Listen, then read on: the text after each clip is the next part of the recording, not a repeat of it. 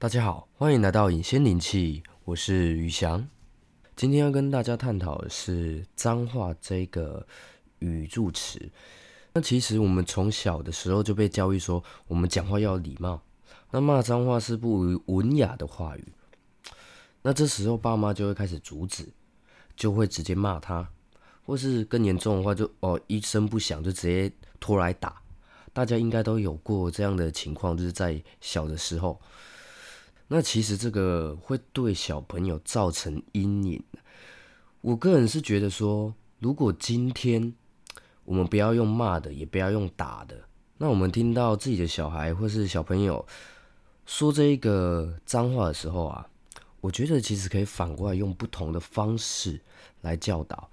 例如呢，他今天会说出这个脏话。是不是有可能是我们自己大人本身哦，有讲出这个脏话，然后被小朋友听到，然后他们学起来？因为呃小朋友的记忆力很好嘛，那那他们当下听到，当然不可能觉得哎这是一个不文雅的话。其实这是很多人他没有去注意到的问题。他只要一听到小朋友骂脏话，他就会马上哎不可以哦，你这样你再说一次，还是怎么样之类，就会马上对他教训。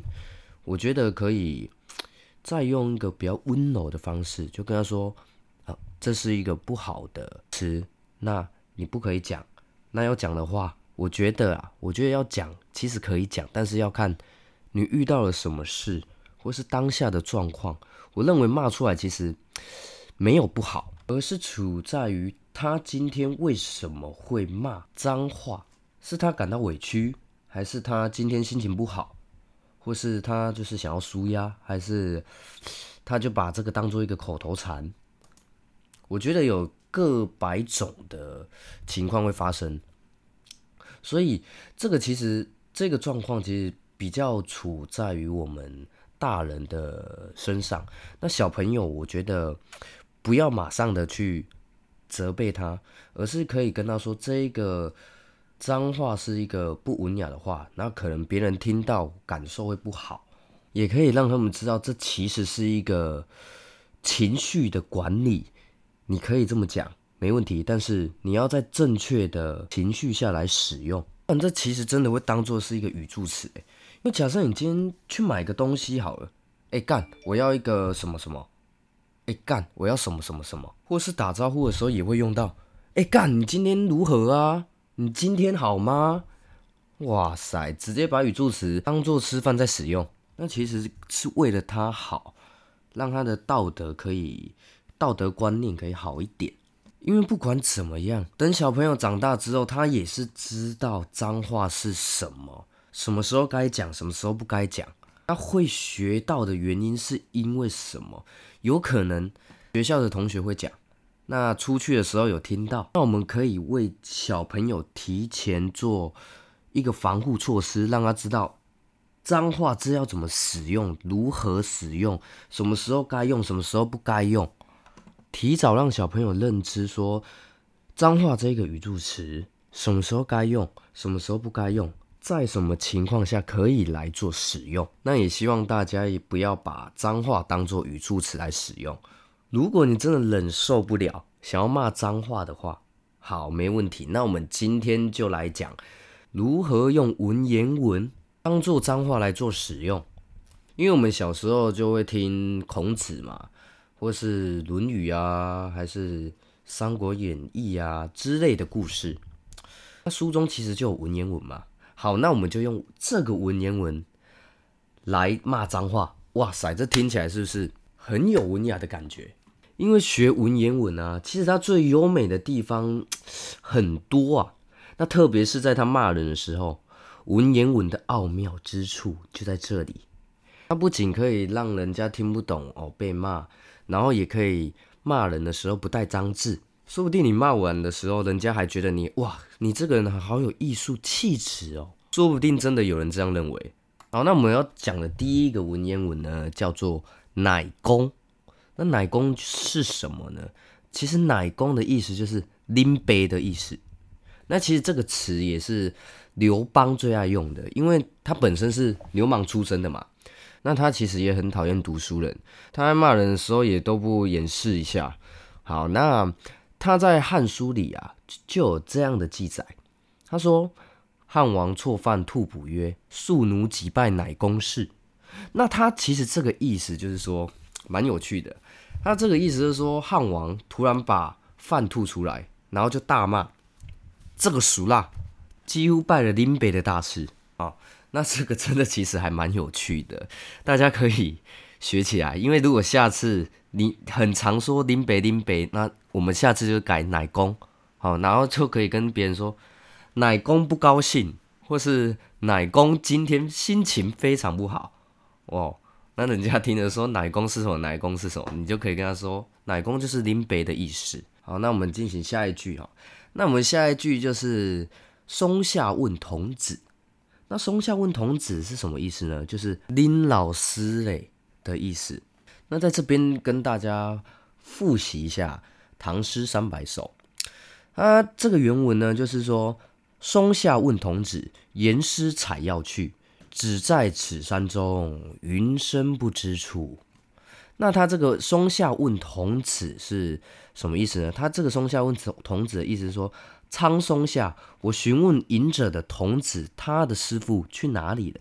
那其实师傅就是老师的意思，所以我们台湾人很聪明，他就把松下问童子这一句含义，哦，他就把它弄成林老师嘞，哦，所以大家如果在遇到什么状况的时候，你你想要骂脏话，你就可以跟他们说松下问童子，然后你就会看到那一个懵懵懂懂啊，松下问童子。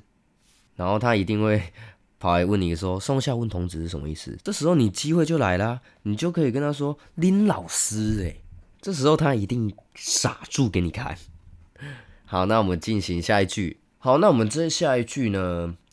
我看了看，真的，哇塞，这其实有点凶哦。这句话。那我们先说个小故事好了。在《战国策》里面有一个故事，就是周烈王过世之后，诸侯都去凭吊。那凭吊是什么意思呢？凭吊这个解释就是说，对着遗迹或是坟墓等追念古人的旧事，诸侯们都去凭吊。但是这时候呢，齐威王就迟到了，周天子就不爽啊，就派人去骂那个齐威王。威王当然也很生气的，就骂回去。哦，这句话很凶哦，大家可以听一下：“赤皆尔母婢也。”那这一句话是。跟我们的叉叉娘有一点类似，他其实这一句话有点骂到他妈妈身上去了。他这个意思就是说，次阶儿母婢也，意思就是说，操你妈是个婢女哦。这句话真的有点凶啊。那根据鲁迅的说法，就是这一句话就其实是简单白话一点，就是他妈的。在这一句话里面，其实我觉得涵盖有两个脏话，大家可以听一下。就是说呢，他说次阶，他说就是操嘛。那儿母婢也就是你妈是个婢女。那简单一点，他这个我在想啊，当下的状况有可能是次阶儿母婢也。那他这个次阶的意思，就是因为它这个其实是一个状声词，就是有点愤怒，然后怒斥的声音。那我就把它拆解下来，它这个其实就是操的意思。那下一个是。儿母婢也，那这边的意思就是说，你妈是个婢女。那简单到我们这个年代的时候，可以这么讲，我觉得是妈的。所以这一句话真的有点非常凶啊！次阶儿母婢也，在在他们那边的意思就是说，操你妈是个婢女。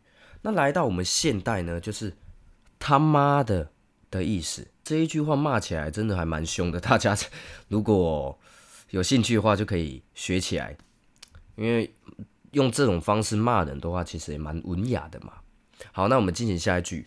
那下一句这一个是“庶子不足与谋”，那他这个意思呢，就是说死小孩跟你没什么好解释的。所以大家在看影片的时候，都会很常听到说“庶子”，“庶子”就是用来形容说。又矮又笨，然后又小，不足与谋，就是没什么跟你好讲的。好，那我们进行下一句。这一句话，我觉得这句话真的有点很阴呐，有点凶哦。来，大家可以听看看。始作俑者，其无后乎？这一句话的意思就是说，你全家死光光。哇，这个这这个意思根本就是在其实在诅咒别人啊。所以听到有人这样骂你的时候，你就可以回说：你是桶，你全家都是桶。那桶这个意思就是说，在他这边解释啊，他解释说，古代陪葬用的木质或是陶制偶像。所以大家应该都有听过，就是人家骂你说：“哦，你好丑哦。”然后另一个人就回你说：“你才丑，你全家都丑。”这个其实有一点幽默感啊。好，我们再为大家复习一下。第一个就是奶公拎杯的意思。第二个松下问童子就是拎老师嘞。第三个儿母必也就是他妈的。你也可以加赤阶儿母必也，因为你可以把赤阶这个当做是操的意思。第四个就是素子不足与谋，就是死小孩。跟你没什么好讲的。第五个，始作俑者，其无后乎？意思是你全家死光光。那大家听完之后，有没有觉得自己是一个文雅之人？那在面对别人的时候，不要用自己生气的情绪或是自己负面的情绪来骂别人哦。记得调理好自己的情绪之后，再把自己想讲的话说出来。好，我们今天的话题就到这边结束，拜拜。